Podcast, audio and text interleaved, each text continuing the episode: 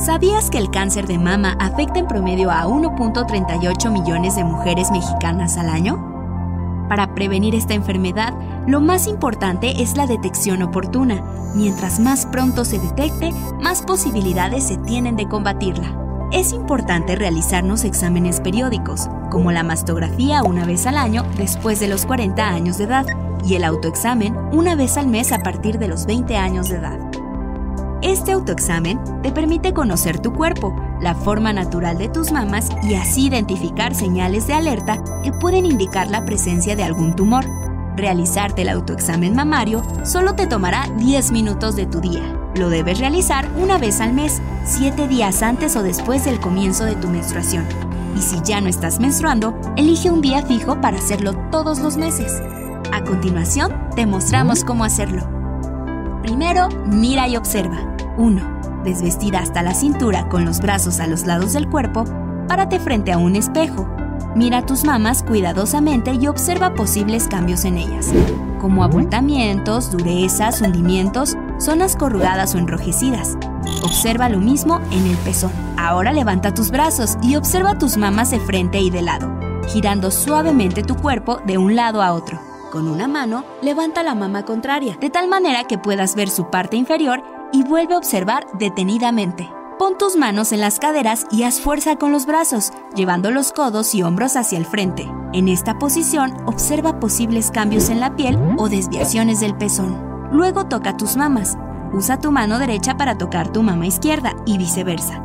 Utiliza las yemas de los tres dedos de en medio manteniendo los derechos, pero doblando levemente los nudillos. Toca el hueco de la axila buscando bultos. Luego, toma tu pezón y apriétalo suavemente para observar si hay alguna pérdida de líquido sospechoso o con sangre. Ahora acuéstate sobre la cama, coloca el brazo del lado que te vas a examinar por detrás de la cabeza e imagina tu mama dividida en cuatro partes. Toca cada parte con movimientos circulares, desde el borde de la mama hacia el pezón. Repite el mismo procedimiento en la otra mama y asegúrate de que no quede ninguna zona sin tocar. Anota la fecha en un calendario para que recuerdes realizarte el autoexamen el próximo mes. Es cierto que el cáncer de mama en sus etapas iniciales no arroja señales evidentes y solo puede ser detectado a través de una mastografía o un autoexamen. Acércate a tu clínica o centro de salud. Cuídate y protégete. Tú tienes ISTE, tienes salud.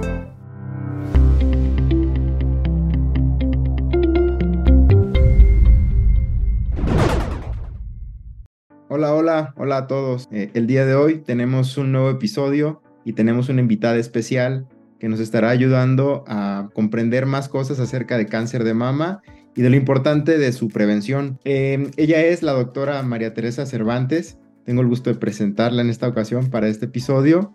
Ella es, ah, ella es especialista en, genética médica, egresada del Centro Médico Nacional Siglo XXI. Eh, también tiene una maestría en ciencias médicas eh, y tiene un doctorado en ciencias médicas. También pertenece al Sistema Nacional de Investigadores y pues ha trabajado con tesis en cáncer de mama, tanto de residentes de especialidad como también de, alumnos de licenciatura. Entonces le damos la, la bienvenida a la doctora y es un gusto que nos acompañe el día de hoy. Gracias por, por estar aquí con nosotros, Maritere.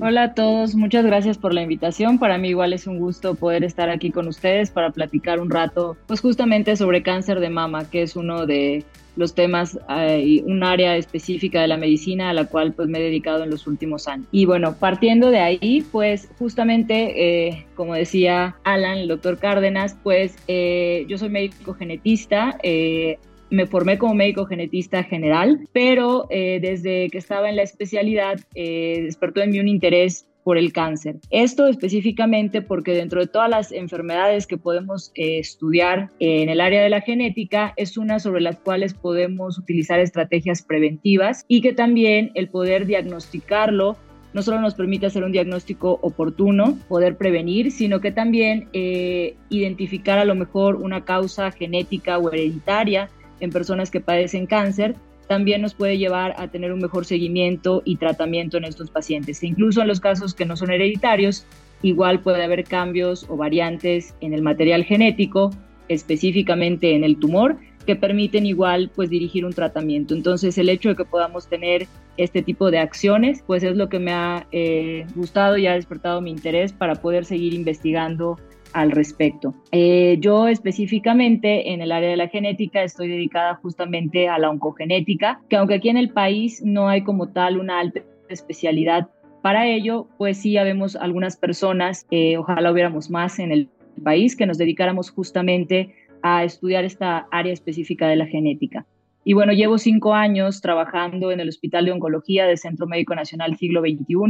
Junto con la doctora Guadalupe Paredes, eh, iniciamos el servicio justamente de oncogenética en ese hospital. Y pues la principal experiencia que hemos acumulado en este tiempo va relacionada sobre todo con cáncer de mama, porque como vamos a platicar más adelante, justamente la frecuencia con la que se presenta este cáncer en las mujeres, pues es lo que hace que sea uno de los principales eh, padecimientos que atendemos en la consulta. Y pues desafortunadamente también aquí en el país eh, ha disminuido la edad en la que se diagnostica este tipo de cáncer y por lo tanto eso lleva a que tengamos mucha más referencia de pacientes al servicio de oncogenética pensando en que puede haber esta sospecha de que sea hereditario. La oncogenética es, un, es una aproximación para tratar de, de, evitar que se produzca el cáncer. No, no es, es para curar el, el, cáncer, es más como para prevención. Digamos que tendría eh, ambas implicaciones. Eh, principalmente dentro del punto de vista eh, de un cáncer hereditario, está a lo mejor en un principio más destinado a tratar de prevenir. en la mayoría de los casos hacemos ese diagnóstico de que una paciente tenga una variante patogénica o mutación que la predispuso a tener el cáncer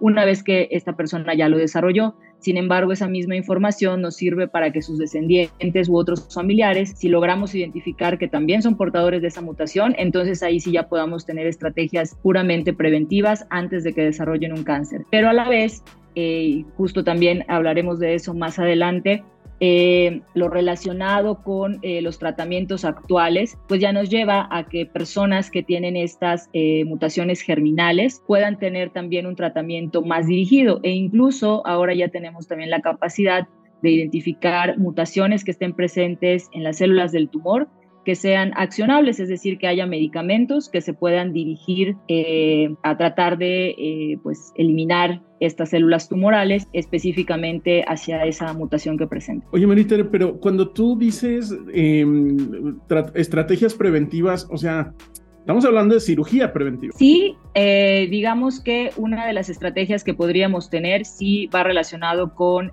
cirugías reductoras de riesgo, que hablando específicamente de cáncer de mama, pues pueden ir relacionado a una mastectomía bilateral, es decir, retirar ambas glándulas mamarias, pero también en el caso en los que a lo mejor no hay una indicación para hacer este tipo de cirugías reductoras de riesgo, tal vez porque no hay una indicación desde el punto de vista clínico porque el riesgo no es tan alto. Eh, también podemos utilizar eh, pues una vigilancia a lo mejor es algo mucho más conservador y que ahí no vamos quizá a poder evitar por completo que una persona desarrolle un cáncer, pero sí nos sirve para poder hacer un seguimiento estrecho y diagnosticar de manera muy temprana y que de esa manera, al estar en un estadio temprano, pues prácticamente el tratamiento pueda llegar a ser curativo. Ok, pues fíjate, cuando, cuando platicamos esto, me acuerdo que la primera vez que invitamos a Alan también le preguntamos de, del, del, caso Angelina Jolie, por ahí lo, lo discutimos, ¿no? Entonces, ¿en, qué momento dices, bueno, sí, o sea, sí o sí vas a tener que hacerte la cirugía? Estamos hablando de dos copias del BC, BCR. BRCA1 BRCA2 y algunos otros genes más. Pero digamos que tienes eh, esos dos, dos copias, este, dos copias malignas. ¿Ya con eso? Bueno, más bien todas las personas eh, de los 18 mil genes aproximadamente que tenemos y que son los que dan las instrucciones para que funcione nuestro cuerpo, eh,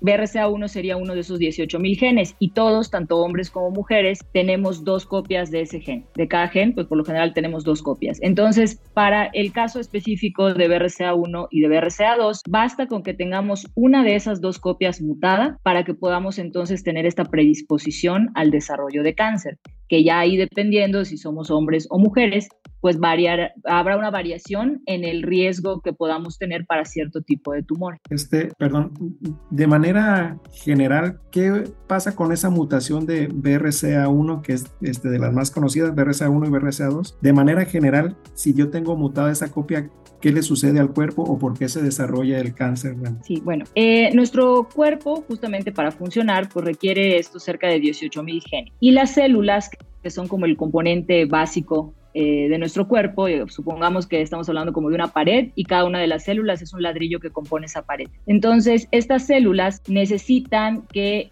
estos genes den lugar a proteínas, que son las que llevan a cabo la función. Y cada parte de nuestro cuerpo, cada tejido, pues va a funcionar dependiendo de lo que necesite hacer eh, producir alguna sustancia, alguna hormona, etcétera. Eh, y entonces estos genes como BRCA1 y BRCA2 participan de unos mecanismos que tienen justamente nuestras células para que errores que se pueden producir al momento que todo el material genético contenido en la célula se tiene que copiar y luego dividirse e irse a una nueva célula hija, eh, es propenso a sufrir cierto tipo de errores. Es algo que ocurre al azar. Entonces, nuestro cuerpo tiene mecanismos que van dirigidos a evitar o a tratar de revertir esos errores que se pueden producir. BRCA1 y BRCA2 participan justamente de una de esas vías, que es como de las vías más complejas o que llevan a una reparación mucho más fina de esos errores. Entonces, cuando alguno de los dos no funciona adecuadamente, pues estos errores no se pueden reparar,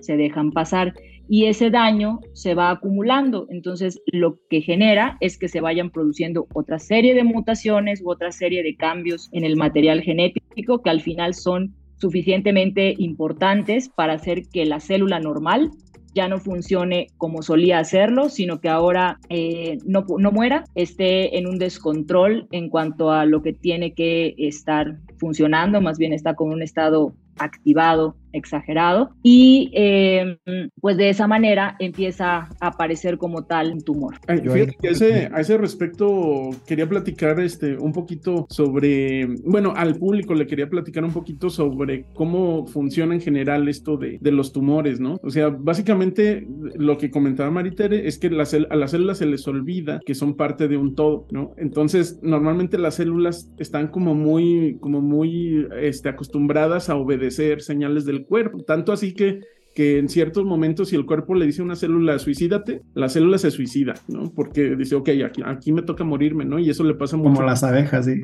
Como las abejas, ándale, vas, o como los soldados mexicanos, no, no se crean, bueno, este, entonces, en algún momento, eh, estas células pierden, con este tipo de mutaciones, pierden como el, control y entonces eh, eh, es como si se les olvidara que son parte de un todo y comienzan a comportarse como si fueran un, animalito que anda ahí en la naturaleza que dice, bueno, que yo necesito comer, necesito sobrevivir y no me importa nada. Entonces me le voy a esconder al sistema inmune, este, además me voy a esconder por ahí, voy a empezar a jalar este, vasos sanguíneos para, que, para crecer y me voy a dividir y entre más me divida y más sea, pues va a estar mejor, ¿no? Y voy a juntar nutrientes del cuerpo y entonces los voy a quitar a todas las demás células que estén a mi alrededor. Entonces empieza a volverse como una, una célula que empieza como una célula muy egoísta y se vuelve un tumor que es un conjunto de células muy egoístas todas, este, que, generan múltiples problemas, ¿no? Porque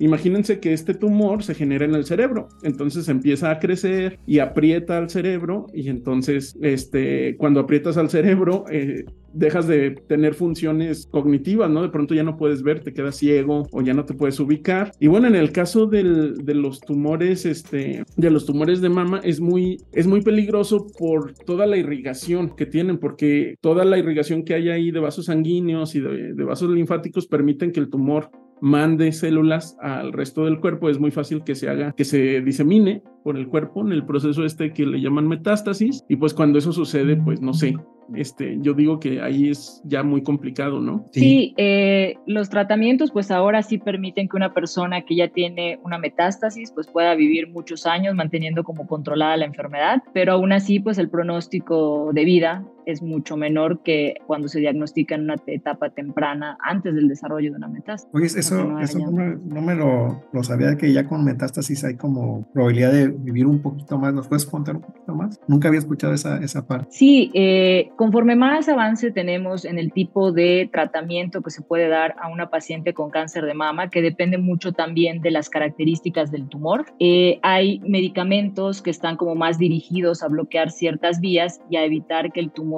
pues siga aumentando de tamaño, es decir, que las células sigan proliferando. Entonces, eh, a veces puede permanecer, digamos, como del mismo tamaño del que está o permanecer como estático por un periodo largo de tiempo y de esa manera pues aumenta la supervivencia de las personas, diferente a lo que se observaba muy en un principio antes de que contáramos con este tipo de trato. Y yo, yo ahí quizá complementaría en que justo nos decías que no solamente es BRCA1 y BRCA2 los que participan en, en la protección de estas células tan importantes a nivel de la glándula mamaria, sino que otro grupo de genes que río arriba o cascada arriba o abajo, como le queramos decir, también participan en esas vías. Entonces, creo que también eh, el diseño de tratamientos dirigidos contra cada uno de esas disfunciones génicas, o sea, de esos genes implicados, pues también el haberlos abordado de diferente lugar a los tumores ha ayudado a, aumentar la sobrevida. Yo quería comentar de, esto de, de BRCA1, BRCA2, que podemos poner otros ejemplos. Si alguien se somete a una radiografía o si alguien se somete a una tomografía, que en teoría son 50 radiografías simples, eh, BRCA1 y BRCA2 entran en juego de manera muy importante para poder censar el daño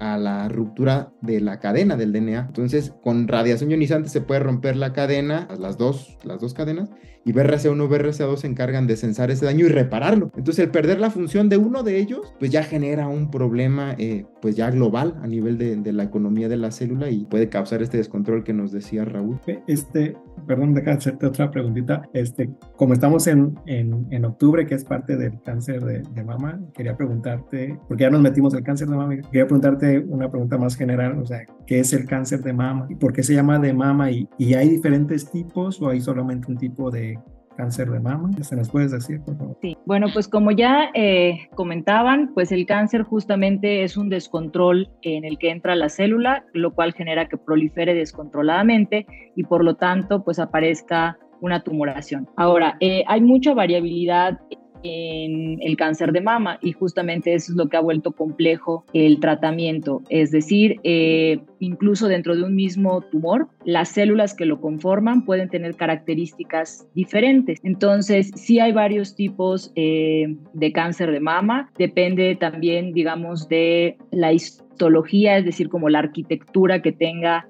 el tumor pero también si nos vamos como a lo más fino, que es eh, ver proteínas que se pueden estar presentando en la célula, es decir, expresándose o no, eso también nos permite hacer una clasificación del cáncer de mama. Y justamente actualmente existe una clasificación molecular del cáncer de mama que eh, permite identificar cuáles de esas proteínas se expresan y cuáles no, y dependiendo de eso poder dirigir mejor el tratamiento de las pacientes. Por ejemplo, eh, los marcadores o proteínas que se utilizan principalmente para esto son unos eh, dos hormonales, uno que se llama receptor de estrógenos y otro que se llama receptor de progesterona, un tercero que se llama HER2 y otro más que es un indicador de proliferación que se llama Ki67. Entonces, eh, analizando estos cuatro marcadores, viendo si se están expresando en la célula o no, podemos entonces subclasificar el tumor de las pacientes de tal manera que hay pacientes que tienen tumores eh, hormonales,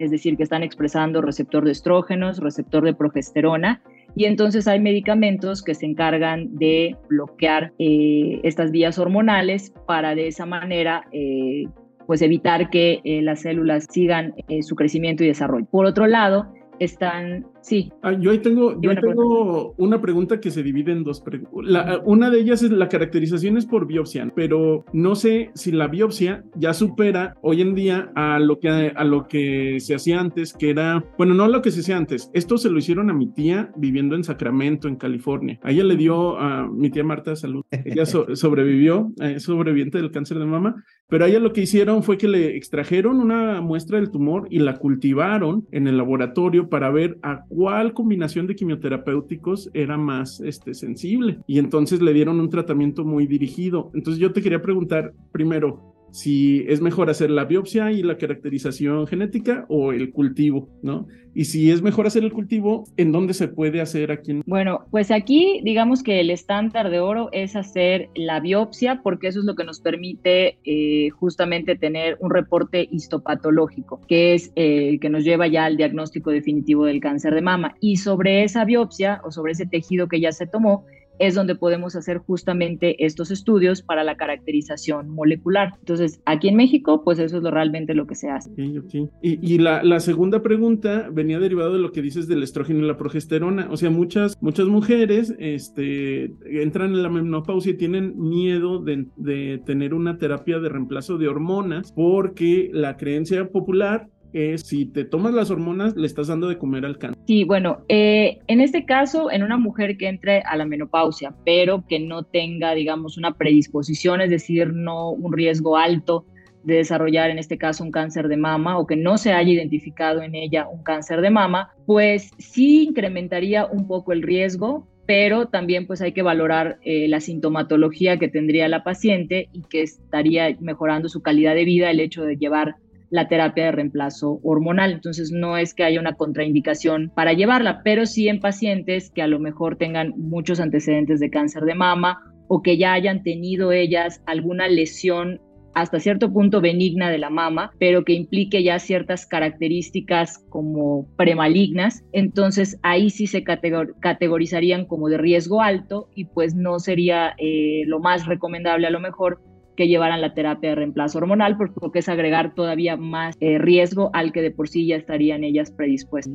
Y hablando de riesgo, entonces, ¿qué, ¿qué otros factores han sido reconocidos a nivel internacional como factores de riesgo para cáncer de mama en general? Porque ya después podríamos entrar a la individualidad de la persona y conocer sus antecedentes heredofamiliares y demás. Pero en general de los medioambientales, ¿cuáles sí están reconocidos como potencialmente cancerígenos? No sé, dieta pues o Pues en primer lugar, el tabaquismo. Eh, antes se pensaba que pues fumar nada más nos implicaba riesgo para todo lo relacionado con la vía respiratoria o por donde pasaba el humo del tabaco, pero pues la realidad es que el fumar nos incrementa el riesgo para cualquier tipo de tumor prácticamente. Eh, también específicamente en cáncer de mama se ha visto que el consumo moderado e intenso de alcohol también incrementa el riesgo. Y eh, otras cuestiones van relacionadas, por ejemplo, con el sobrepeso y la obesidad. Esto porque a largo plazo va generando un estado inflamatorio en el cuerpo y eso lleva a toda esa desregulación a nivel celular que favorece justamente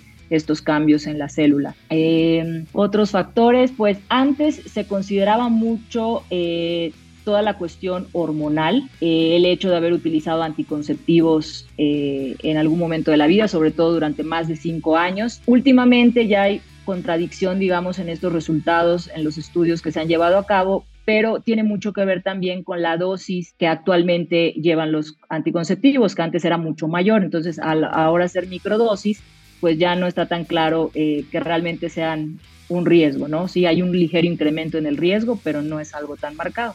Lo mismo que la terapia de reemplazo hormonal. Eh, eh, perdón, Maniter, y este, este, mm, bueno, ah, ojo, también queremos aclarar microdosis, estamos hablando de dosis farmacológicas, ¿eh? no estamos hablando de este, las pseudociencias, porque ya tuvimos un capítulo de pseudociencias y no, no es eso. ¿Cuál, era? Era la de los chochos, ¿no? Sí, la de los chochitos, es la, también a veces le dicen microdosis para que se oiga legítimo. No, no, no, hablando en el sentido de que ya no necesitamos a lo mejor una cantidad tan alta como se utilizaba antes, sino que ya se ha ido como ajustando, digamos, las dosis. Y, lo que te iba a preguntar, pero bueno, pues ya tenemos el vaping, ¿no? Que es extremadamente seguro y no pasa nada, ¿no? O el vaping cuenta igual que, el, que fumar Malboro Light, Malboro Pat Bueno, es que ahí ya más bien entran riesgos, pero para generar otro tipo de alteraciones a nivel pulmonar y pues bueno, esa es la, la, cuestión con, pero ya no tanto como incremento para riesgo de cáncer. Por ejemplo, comida chatarra, azúcares refinados, nitratos, nitritos, jamón, salchicha, ¿eso en algún lugar se ha dicho que, que sí pueda tener algo que ver? Em,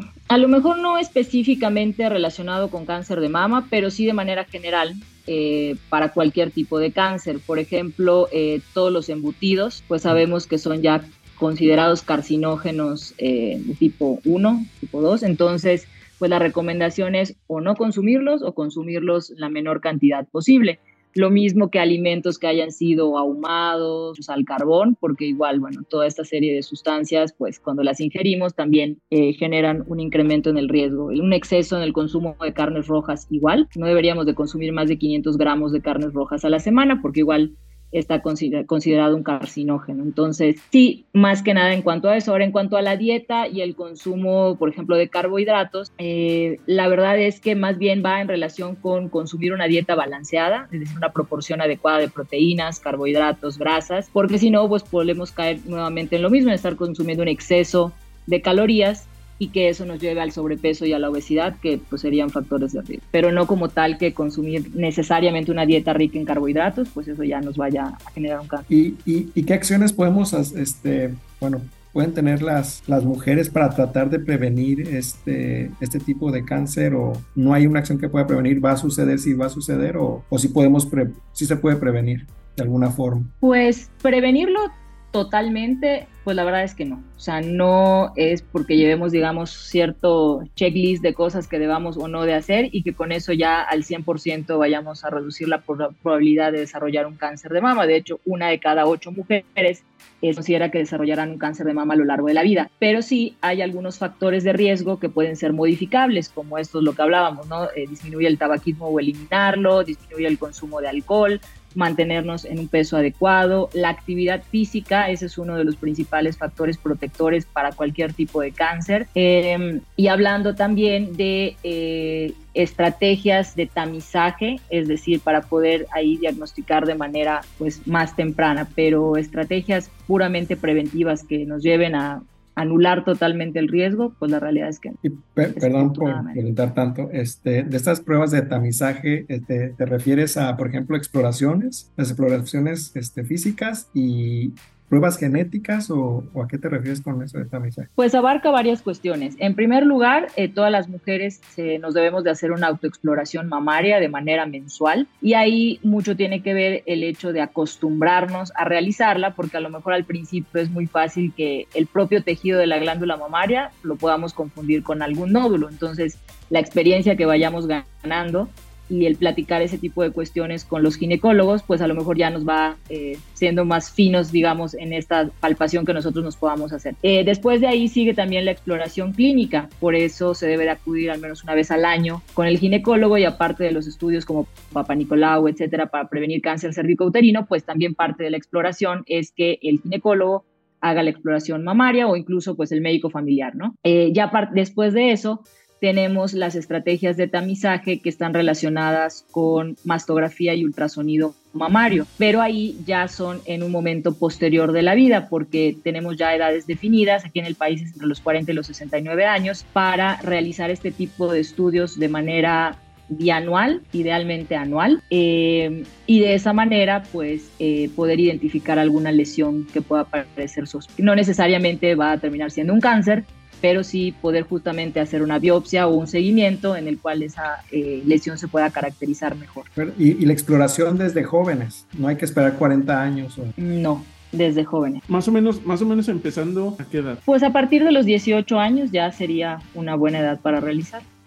El cáncer es curable si se detecta a tiempo. Por ello, a partir de los 20 años, autoexploramos nuestras mamas cada mes. De los 25 en adelante, acudimos a un examen clínico anual y una vez que hemos cumplido los 40, acudimos a realizarnos la mastografía. Si notas algún cambio en tus mamas, acude a tu unidad médica y sigue las indicaciones del personal de salud. Por amor a la vida, tócate.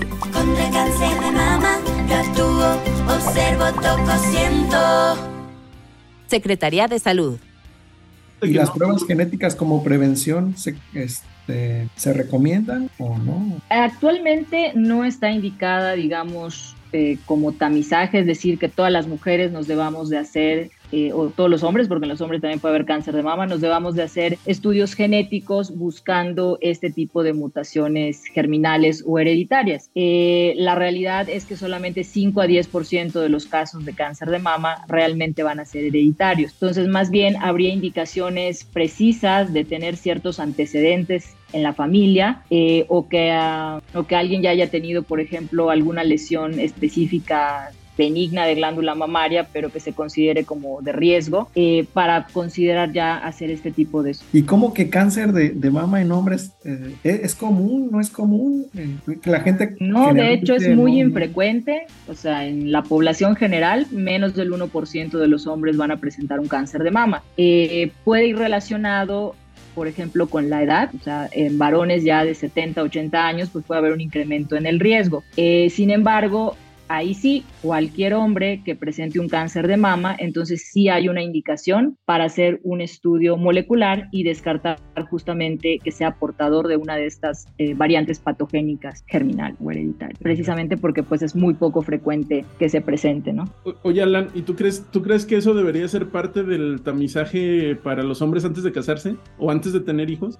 no sé si antes de casarse, pero yo estoy a favor del tamizaje para la prevención de las enfermedades monogénicas, sí, de casi todas las que se puedan prevenir, de las autosómicas recesivas. Yo creo que estoy a favor de eso. Que sea obligatorio es muy complicado porque implica otras regulaciones eh, sanitarias y sobre todo bioéticas, pero yo creo que todo mundo debería recibir una consulta de asesoramiento genético preconcepcional, previo al deseo de ser padre. Sí debería de. Pero bueno, tomando en cuenta todos estos posibilidades, serían prevenibles casi 650 enfermedades autosómicas recesivas, por ejemplo. Y si incluyéramos en un tamizaje, digo, ya lo pagaste, ya todo, pero conociendo em, eh, que acudas con un especialista en genética que te está dando el asesoramiento genético, oiga, doctor, yo también quiero saber si tengo predisposición al cáncer. Ok, bueno, vamos a hacer una genealogía, un árbol genealógico, una historia clínica completa. Aunque yo no tenga antecedentes, doctor, yo me lo quiero hacer pues ok, antes se puede, porque no estaríamos en funciones de decirle, no, no se la voy a hacer, vaya con otro genético. No, porque si el paciente lo está solicitando porque ya se informó, porque simplemente tiene temor, ansiedad y quiere saber, se puede hacer, porque la información que se brinde es de acuerdo a los resultados de la prueba, no vamos a inventar de más o de menos, es lo que haya en la prueba y lo que haya en la evidencia actual. En este... que, ahí no es porque, porque el papá lo vaya a tener, sino por la posibilidad de tener una hija y heredarle una copia. O sea, tú ya sabes que si la mamá tiene una copia de estas y tú tienes una copia de riesgo, entonces generas un, ¿un qué porcentaje? No sé, Mendeliana. ¿Qué es 25%? 25%? Ok. De la recesiva, sí.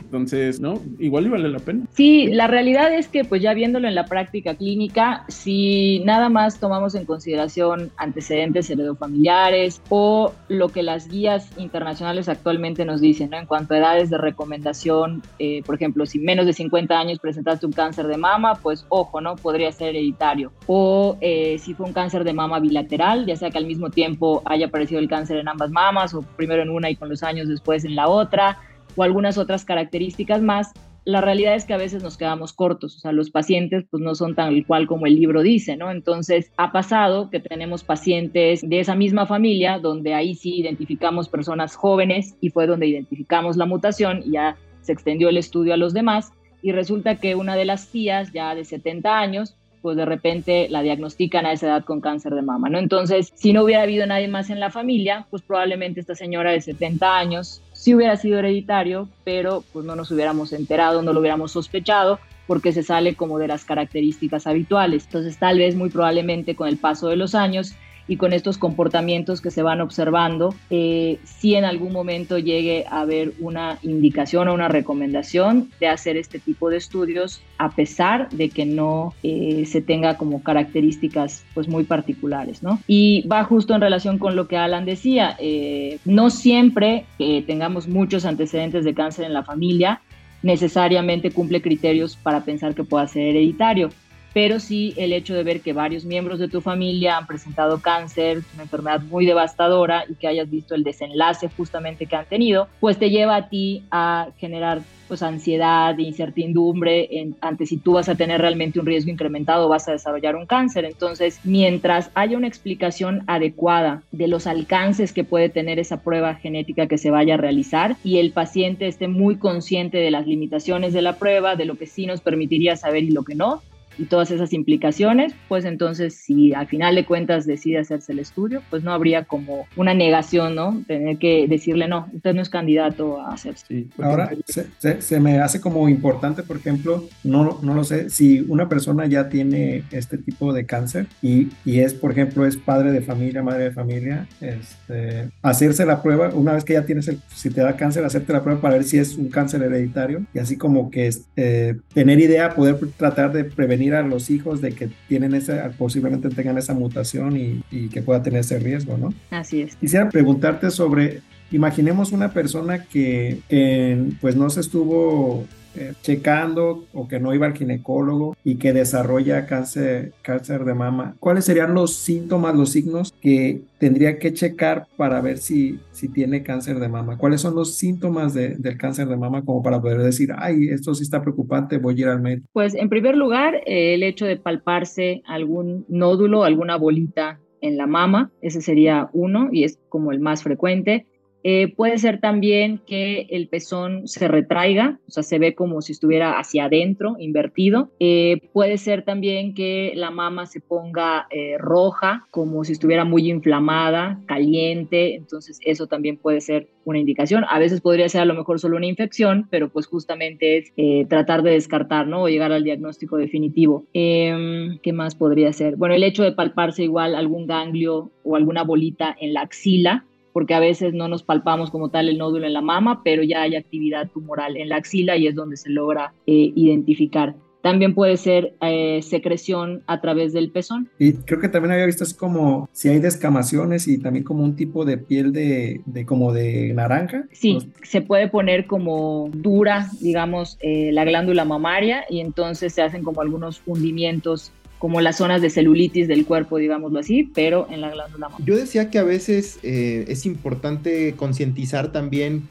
que en la familia no forzosamente tendría que venir el antecedente de cáncer de mama, sino de otro tipo de cáncer que a veces están relacionados, ¿no? Por ejemplo, que hubiera el antecedente de alguien con cáncer de colon o alguien con cáncer gástrico o alguien con leucemia, nos tendría que hacer pensar en que podría haber un riesgo mayor para otros tipos de cánceres, entre ellos también el de mama. ¿Te han tocado casos así, Maritere, donde iban por un tipo de cáncer diferente en la familia y pero el caso índice tiene cáncer de mama como en no sé, en otro tipo de cáncer hereditario? Hablando pues de hablando de ganarse la lotería.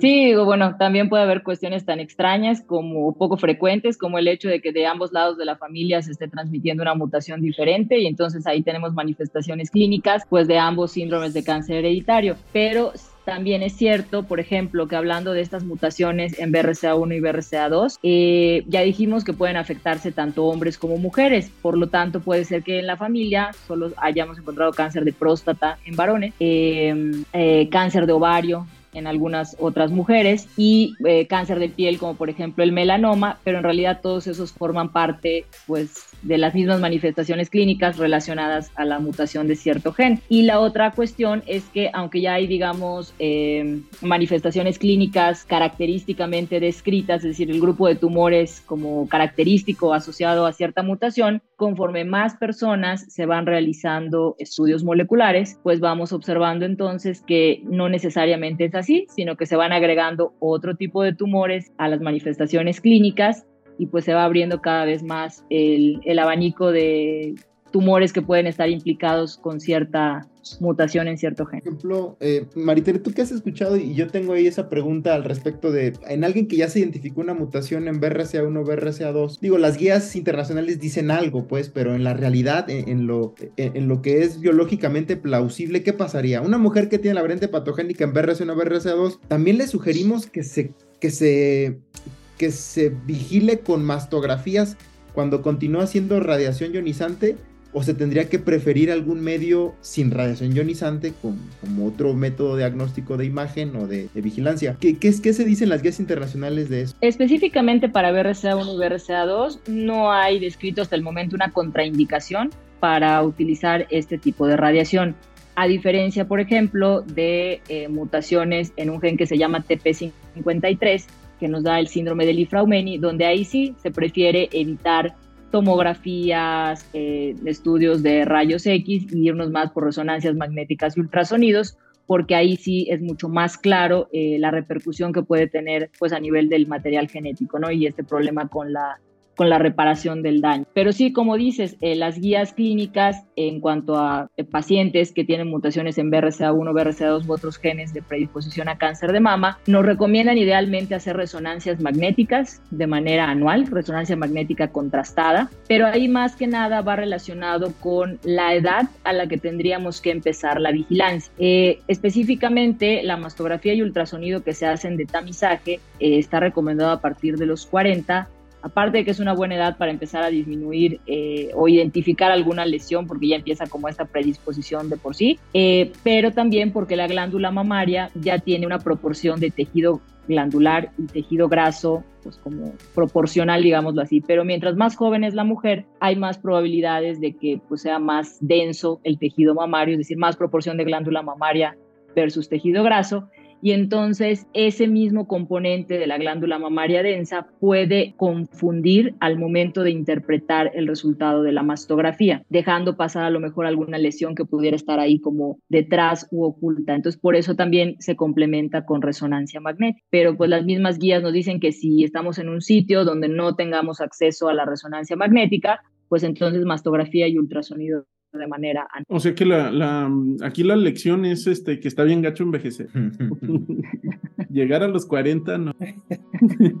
Para varones cáncer de próstata también, ya, ya viene el riesgo. Pero aquí el chequeo de la próstata no era a partir de los 50. Ah, no sé, pero creo que sí después de los 40. No, me digas. Sí, eh, ya se incrementó la edad en la que está recomendado, es entre 50 y 55, pero tiene mucho que ver también con los antecedentes que se tenga. Por ejemplo, eh, nos estamos saliendo un poco del tema, pero en población afroamericana hay mucho más riesgo de cáncer de próstata, entonces ahí sí se recomienda empezar antes, a partir de los 40, con la vigilancia. Y lo mismo si ya se tuvo antecedente de papá, hermanos, tíos con cáncer de próstata o si se tiene incluso el antecedente de familiares, mujeres con cáncer de mama o de cáncer de ovario, porque igual se ha visto que puede haber un incremento en el riesgo. Entonces, pues esas personas que quedarían clasificadas como con riesgo mayor al de la población general, pues ahí sí empezar la vigilancia mucho antes. Ahora que dices, ¿en, qué país del mundo será más frecuente el cáncer de mama? ¿En Estados Unidos? O sea, ¿cuál es el que más reporta cáncer de mama entre sus mujeres y hombres? Pues sí, yo diría que puede ser Estados Unidos, pero también tiene mucho que ver con la capacidad que tiene el país para... Eh, pues recopilar esta información, ¿no? Porque, eh, por ejemplo, al menos en nuestro país no tenemos un registro nacional de cáncer y por lo tanto estos registros con los que contamos pues no son de base poblacional, entonces tenemos un poco como limitada a lo mejor la información y pues eso nos lleva a no hacer a lo mejor una estimación adecuada y lo mismo puede pasar en algunos otros países, ¿no? Que se esté infraestimando en realidad la cantidad de casos que se están presentando. Que, me imagino que al gobierno le conviene tener, no tener ese registro para, para fines políticos. Pero pues eh, sí, no. Te quería, ahorita que platicaba sobre eso, te quería preguntar, ah, hace como un día o dos días salieron dos artículos en, en Nature sobre el la secuenciación de no sé cuántos mexicanos 40 eh, mil genoma y quería preguntarte si han, también a ti Alan si te han tenido oportunidad como de ver estos artículos y si por ahí se, se menciona si la población por ejemplo mexicana tiene alguna predisposición a algún tipo de cáncer. Yo en particular ese artículo no, no he tenido oportunidad de revisar. Sí, es que acaba de salir. Alan me lo compartió y... Yo apenas lo vi porque lo pusieron en el grupo y lo revisé me fui rápido a las conclusiones. Bueno, 140 mil y se habla de Coyoacán y Iztapalapa, que fueron las principales eh, delegaciones donde se tomaron las muestras. Bueno, alcaldías. Alcancé a ver tres o cuatro eh, variantes que sí se analizaron por el enfoque del estudio que es del INMEGEN, desde el punto de vista de medicina genómica. Eh, creo que había predisposición para síndrome metabólico, hígado graso, que ya cambió el nombre, pero al final de cuentas, pues es un hígado graso, obesidad, hígado graso, síndrome metabólico y diabetes mellitus tipo 2. Entonces se enfocaron en la búsqueda de variantes de riesgo para esas condiciones crónicas y multifactoriales. Esos creo que fueron los datos principales, pero no vi al cáncer eh, metido allí. No sé si más bien de manera secundaria y como lo que ya hablábamos, síndrome metabólico, obesidad y demás, y ya por de manera secundaria el riesgo de cáncer incrementado. Y bueno, lo, importante es tener los genes ahí para poder consultar nuevas relaciones entre los genes, ¿no? Porque un poquito eso ya lo sabíamos, o sea, los mexicanos, la Coca-Cola, Bimbo, Bimbo patrocínanos. Entonces. Sí, justo eso, tenerlos como bases de referencia, ¿no? Para las variantes, cuáles serían frecuentes en población mexicana, cuáles sí por, por frecuencia se tendrían que tomar en cuenta. Sí, como dice Raúl, lo importante es que la información ya está ahí, ¿no? Y se puede, se puede consultar. Ahora, ahora regresando un poquito otra vez al cáncer, ¿qué, ¿qué terapias hay para tratar de contrarrestar esta enfermedad de cáncer de mama? Y si se ven algunas... Este, terapias experimentales en el futuro este, más prometedoras? ¿Qué nos puedes decir sobre Sí, pues actualmente eh, digamos que la base del tratamiento sigue siendo la cirugía, el tratamiento de quimioterapia y radioterapia. Pero también tenemos ahora eh, terapia blanco, que justamente es lo que ha pues incrementado la supervivencia y sobre todo en pacientes eh, diagnosticadas en etapas avanzadas o ya metastásicas. Eh, dentro del tipo de tratamientos que se utiliza, hablando de medicamentos, pues tenemos justamente tratamiento hormonal para bloquear vías cuando hay expresión de receptor de estrógenos, de receptor de progesterona. hay otro tipo de tratamiento que va dirigido a bloquear una vía que se llama HER2, que sería el trastuzumab. Em, hay también ya fármacos que están dirigidos cuando identificamos pues mutaciones que están presentes en el tumor. Aquí ya no estaríamos hablando de mutaciones hereditarias que estén en todas las células del cuerpo, sino solamente en el tumor y que tienen que ver eh, justamente con el ciclo celular, esta parte en la que lo que regula, digamos, a la célula. Entonces, eh, son inhibidores de ciclinas, de CDK4 y CDK6, eh, que son de los más recientes. Eh, tenemos también algunos otros que tienen también implicación con las cuestiones hereditarias o el hecho de tener mutaciones en la vía de recombinación homóloga, que es donde participan BRCA1, BRCA2 y otros genes, pero aunque sea propiamente en el tumor, que son los inhibidores de PARP y parte del mecanismo es justamente eh, a lo mejor la mutación que ya se generó no es lo suficientemente grave para llevar a la célula a apoptosis, es decir, hacer que la célula se muera. Pero si nosotros bloqueamos otra vía más, eh, entonces ahora sí podemos hacer o llevarla a una letalidad, o sea, hacer que realmente la célula se muera y es parte de los tratamientos que también se están empleando actualmente. Em, sí, exactamente. ¿Puedes decir que es un panorama prometedor hacia el futuro? Sí, la verdad es que sí. Por ejemplo, hablando de esta vía de HER2, para la cual ya existía este medicamento que es el trastuzumab, ahora hay un medicamento que tiene un mecanismo pues muy interesante justamente es un anticuerpo que tiene pegada la quimioterapia. Entonces lo que hace es localizar a través el receptor, o sea, unirse al receptor y ya estando ahí, entonces introduce el medicamento ya directamente en la célula. Y pues esto obviamente disminuye la toxicidad que se puede tener por los medicamentos, ¿no? Entonces, pues sí, cada vez va eh, lográndose un avance mucho más marcado y eso también pues se ve reflejado obviamente en una mejor calidad de vida para las pacientes y que también pues logren más supervivencia. Oye Maritere, y aquí en, otros capítulos habíamos hablado acerca de terapia de células T, ¿no? Terapia CAR-T. ¿Esta se puede para tumores de, de mama o no se puede para tumores de Todavía digamos que está en el área de investigación, no es algo que se esté utilizando ya digamos en el día a día en la clínica. Son tumores sólidos, ¿no? En teoría no es tan tan efectiva o no son tumores sólidos. El de mama, sí, sí sería un tumor sólido. Ya, por normalmente de terapia CAR-T, eh, terapia de células T es para linfomas que son, este, pues que son, digamos que líquidos, que están en la en la sangre, ¿no?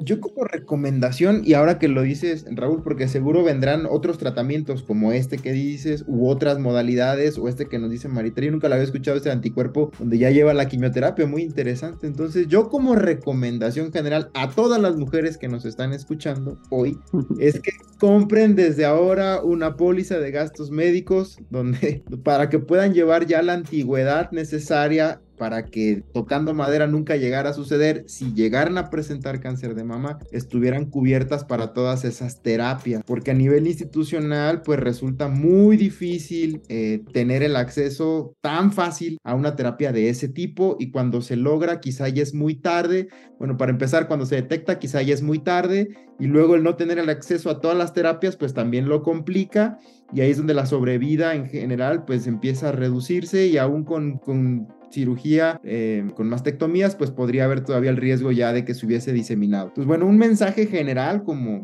de, educación para todos nosotros y para las sociedades, pues todos hay que contar con una póliza de gastos médicos mayores, pero asegurarnos que al menos tengamos la antigüedad suficiente como para que nos vayan a respetar ese, ese tratamiento. No, no sé qué experiencia has tenido con eso, Mariter, con los pacientes. Entiendo que ves paciente en medio institucional y en medio privado también. Así es, pues eh, eh, desafortunadamente, pues la mayoría no somos previsores en ese aspecto, ¿no? Y pues a la hora o tenemos que hacer uso pues, de nuestros recursos con lo que dispongamos y si tenemos alguna institución eh, a la cual pertenezcamos como derechohabientes, pues hacer uso de esto. Eh, justamente lo que comentaba Alan es que pues hablando de las instituciones de salud pública en el país, pues es muy difícil el hecho que puedan garantizarnos el acceso a este tipo de medicamentos, pues lo más nuevo, digamos, en cuanto a este tipo de terapias, pues porque obviamente son medicamentos costosos. Entonces, si nos vamos al hecho de que hay que cubrir pues todo tipo de enfermedades y todo tipo de tratamientos, pues se limita un poco hacer este tipo de terapias dirigidas, ¿no? Tratamientos dirigidos. Eh, la otra cuestión es que, bueno, si ya nos vimos previsores,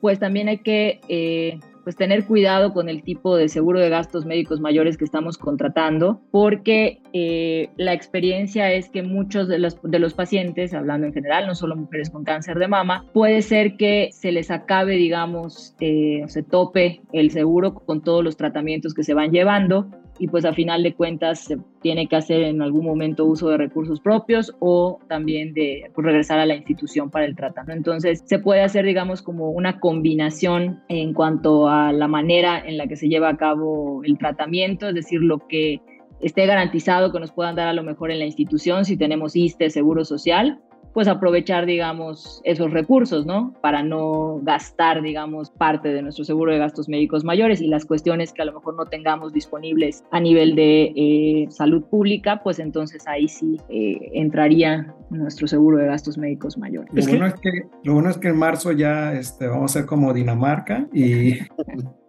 va a haber suficiente este, Vamos a tener una farmacia gigante. Y una farmacia gigante donde van a estar los más, este, los, los medicamentos más actuales, ¿no? Entonces, no, pero es broma. Eh, sí hay que preocuparnos por esta, por esta parte de, de, los gastos de seguro médicos, pero sí, o sea, hay personas que eh, no alcanza para este, este gasto, este seguro de gastos médicos. Y pues sí, una invitación a, al, al, gobierno, que no sé si nos escuche, pero que vuelva a invertir más. O oh, si nos escucha por, con Pegaso. Ese tipo de, de, cáncer, no sé si sea cierto mucho que hay en, en, en, las noticias que ya no se apoya tanto este tipo de cáncer o a una institución que estaba creo que en el Estado de México, este, una fundación que se dedicaba a este tipo de cáncer, no me acuerdo cómo el, el nombre, es, al parecer como que se ha perdido un poco ese apoyo en, en, el gobierno, entonces como que invitar a las autoridades a que otra vez vuelvan a, a, a invertir dinero en esta, en esta parte. En octubre, ahorita que es octubre, que, que saquen un comunicado importante que van a volver a apoyar o algo así, ¿no? Para eso es octubre, pues, para hacer conciencia. Y bueno, yo nada más, nada más quería comentar sobre esto del sistema médico, creo que nunca lo hemos platicado y sí lo tenemos que platicar. Este, los sistemas médicos en, en, en Escandinavia luego se oyen muy buenos, este, se tienen como muy buena. En Suecia? Ajá, yo estuve en Suecia, tienen muy buena reputación, ¿no? Este, pero bueno, la única diferencia que quiero hacer es que, miren, la población de Dinamarca son 5 millones de habitantes en todo el país. Entonces, la población de Suecia son 10.4 millones en un territorio muy extenso. Eh, mientras que la capital más grande, que es Estocolmo, tiene un millón de habitantes. Estamos hablando que Aguascalientes, mi tierra natal, es más grande que, que, población. Toda la, en población, ¿no? Este, entonces, esa es la, eso es lo que hace la diferencia en el, en el servicio médico, ¿no? En el servicio de salud es mucho más fácil darle servicio médico a 5 millones de habitantes que a 120, que 140 que son los mexicanos. Pero, pero fíjate, sí tienes razón, Raúl, pero también está el hecho de que son menos personas, pero nosotros somos más y pagamos impuestos, se, se, recauda más, se debería recaudar más dinero para... se recauda, se recauda, sí se recauda. Para invertir en, en, en, estas cosas, ¿no? Si somos más, pues deberíamos de recaudar más dinero, ¿no? De que se recauda, se recauda. Ese dinero, ¿no? De que se reinvierta. Como debería a, a, los programas que se debería, porque un programa de detección oportuna y prevención no es caro cuando ya se lleva al costeo de lo que implica un tratamiento de eso, de un solo paciente a largo plazo, eh, es, los fondos que se invierten para ello, hospitalizaciones, cirugías y demás, llevar un programa de detección eh, es mucho más accesible en cuanto al costo, pero bueno, ya sería entrar en otros terrenos. Y quería preguntarle a, a Maritere, este, que nos comentabas que esta como eh, unidad de oncogenética es como única en el país donde en, en siglo XXI, es, es importante que, que este esta unidad de oncogenética esté en, en varios estados de, del país, ¿tú lo consideras importante? Y para llegar, por ejemplo, a una, a una consulta de oncogenética, una persona entiendo que ustedes están en el IMSS, una persona que tiene IMSS, ¿cómo puede llegar a esa una cita con ustedes sobre este tipo de, de especialidad? Pues sí, en el IMSS es el único servicio de oncogenética. Lo ideal sería que en cada uno de los niveles de atención, es decir, primer nivel, segundo nivel, tercer nivel, que primer nivel son las unidades de medicina familiar, segundo nivel los hospitales regionales o generales de zona y tercer nivel ya las unidades médicas de alta especialidad, que en todos hubiera un médico genetista, porque como ya mencionaba Alan, pues no nada más el cáncer uno de los eh, de una de las áreas que podemos nosotros eh, trabajar, sino que también pues prevención en todos los sentidos. Eh, desafortunadamente no lo hay y esto permitiría entonces identificar desde las unidades de medicina familiar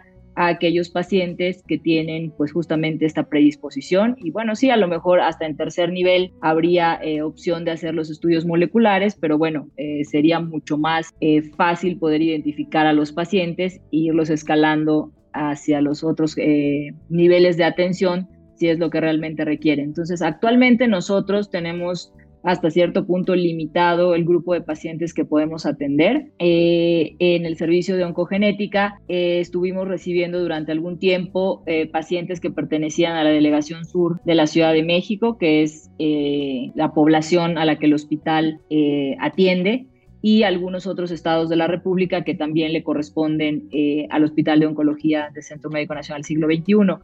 Desde este año se limitó todavía más la población a la que podemos atender y es realmente solamente pacientes que pertenezcan al hospital, lo cual lleva a que sean pacientes que ya han sido diagnosticados con cáncer, cáncer de mama o algún otro tipo de tumor y que los otros especialistas hayan sospechado, ya sea porque se presentó una edad muy temprana, por los antecedentes familiares, por características muy específicas del tumor que lo hacen sospechoso y es cuando lo refieren entonces al servicio de genética para ahí pues descartar. Ah, ahora me comentaba, bueno, por las pláticas que tengo con, con, mi hermano, que hay como pocos servicios de genética, ¿no? Creo que en Yucatán, en León, en Guadalajara, en Monterrey, en México nada más. Este, Guadalajara, Chiapas. La, la, pregunta hay, este, ¿hay suficientes genetistas como para que hubiera en, uno al menos en cada estado. Y los hay para al menos uno en cada estado y, hasta más. O sea, por parte del sistema del IN, claro que hasta sobran especialistas para que hubiera. porque luego se dice que no hay especialistas, pues.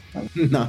más bien es una cuestión como de la distribución, ¿no? La realidad es que sí estamos muy concentrados todos aquí en Ciudad de México y área metropolitana, eh, pero porque justamente eh, pues va en relación con las oportunidades de trabajo que puede uno tener, ¿no? Es mucho más difícil tener una buena oportunidad de trabajo en el interior del país, excepto algunas pues áreas ya muy bien muy específicas, ¿no? Y que justamente pues quienes a lo mejor eran de ahí, pues regresan a trabajar ahí a su estado o que se buscaron eh, pues su, caminito, digamos, en otro sitio, ¿no? Pero pues más que nada va en relación con eso, que no hay como una distribución eh, adecuada. Bueno, pues hemos tenido una plática muy enriquecedora con la doctora Maritere. Nos gustaría que, nos brindara también su, información al respecto. Eh, la podemos encontrar, ya sabemos, tanto a nivel institucional como en el medio privado. ¿Cuáles serían sus medios de contacto? Eh, doctora Maritere, ¿cuáles serían tu forma de contactarte en redes sociales o en algún número?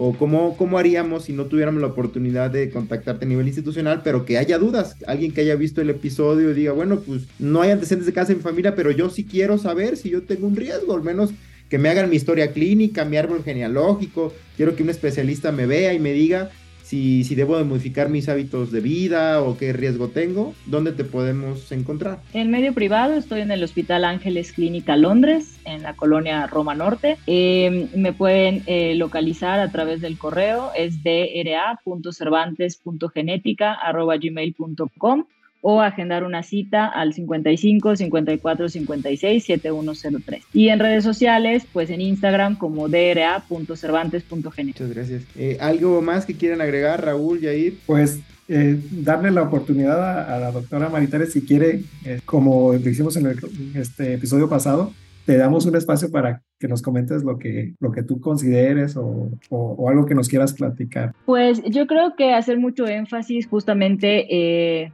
remarcando el alcance que debe de tener justamente el 19 de octubre, ¿no? Que es concientizar a todas las personas sobre el cáncer de mama, eh, que tengamos en cuenta que uno no importa realmente la edad, es decir, no necesariamente porque ya se tenga más de 50, entonces ahí sí sospechar un cáncer de mama.